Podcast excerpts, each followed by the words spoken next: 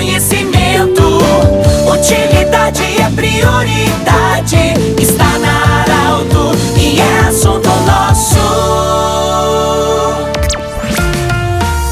Muito boa tarde, ouvintes da Arauto. Nós estamos iniciando o assunto nosso desta quarta-feira. Unimed, Vale do Taquari, Vale do Rio Pardo, Centro Regional de Otorrino Laringologia, com sua sede anexo ao Hospital de Monte Alverne, Cindy Lojas, Cindy Lojas lembra, compre no comércio local, valorize a economia do seu município e também conosco sempre Agrofel, tudo para o homem do campo no centro de Rio Pardo. Eu converso hoje com o senhor Marco Antônio Dornelles, vice-presidente da FUBRA, nós vamos falar sobre recolhimento das embalagens de agrotóxico. E eu falo diretamente aqui da FUBRA sobre esse assunto com o senhor Marco. Qual é a importância, primeiramente, obrigado por nos acolher, qual é a importância do recolhimento e como as pessoas podem participar desse processo? Boa tarde, bem-vindo. Boa tarde, Pedro. Boa tarde, os ouvintes da rádio. É importante destacar né, que o setor do tabaco sempre, é, em sua organização, se antecipou às suas obrigações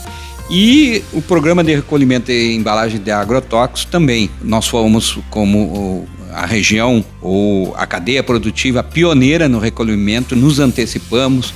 Nós já tivemos outras questões como o brometo de metila, que a gente se antecipou, né? Um produto aí que foi banido do mercado. O setor atendeu rapidamente e antes do prazo exigido. E no caso das embalagens de agrotóxicos, né? É, o artigo 53 do decreto 4074, né? De 2002, né? Mas nós já antes, o programa começou em 2000, né? O programa já tem é, 22 anos, Tá?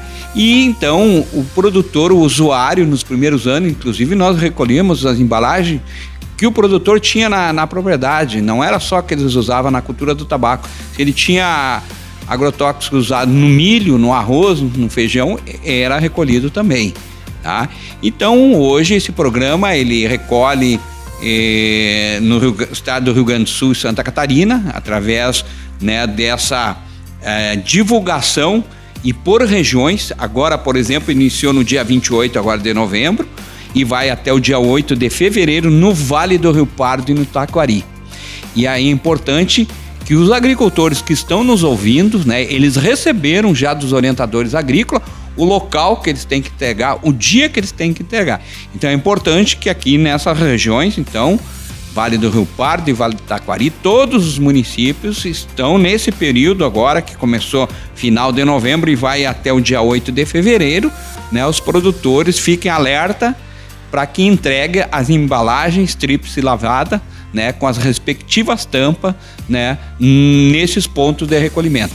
Então, uma organização é importante. O agricultor ele não vai acumular essas embalagens, ele vai, ele tem feito, ele recebe um treinamento.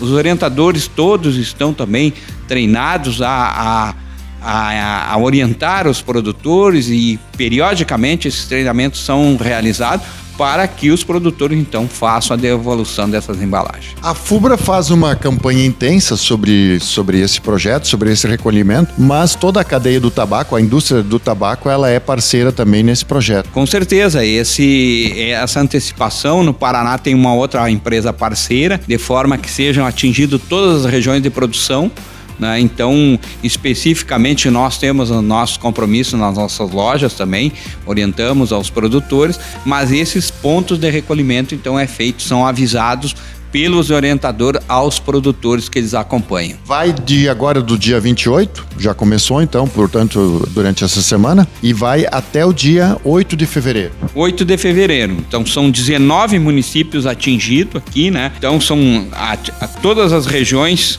elas têm um cronograma pré-estabelecido, praticamente esse recolhimento ele passa a cada um ano e meio em todas as regiões e ele volta a percorrer novamente. Então, o período de um ano estabelecido pela, pela lei é plenamente atingida, né? No máximo, um ano e meio ele volta na outra região. E todas as embalagens que o produtor tiver vão ser recolhidas. Importante que ele tenha um espaço também, se, com certeza o orientador já, já faz essa, esse diálogo com o produtor, um espaço para que ele guarde durante esse período para que esteja tudo seguro. Com certeza, essas embalagens tríplice lavada ele pode guardar dentro da, do armário, né?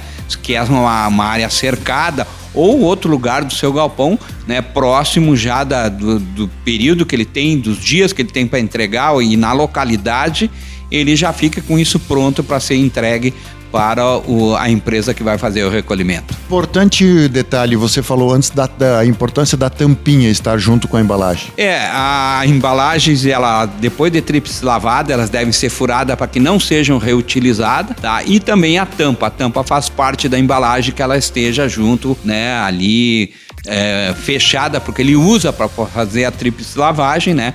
Mas que ela acompanhe também a embalagem é, para ser recolhida. Muito bem, do jeito que você sempre quis, nós conversamos diretamente da FUBRA com o senhor Marco Antônio Dornelles, vice-presidente da Associação dos Fumicultores do Brasil. Falamos sobre esse recolhimento das embalagens de agrotóxico que acontece no Vale do Rio Pardo. Já começou dia 28 de novembro, vai até o dia 8 de fevereiro. Este programa vai estar em formato podcast em instantes na Arauto 957, também no Instagram da Arauto. Um grande abraço e até amanhã em mais um Assunto Nosso. Tchau, tchau interesse da comunidade. Informação gerando conhecimento. Utilidade é prioridade.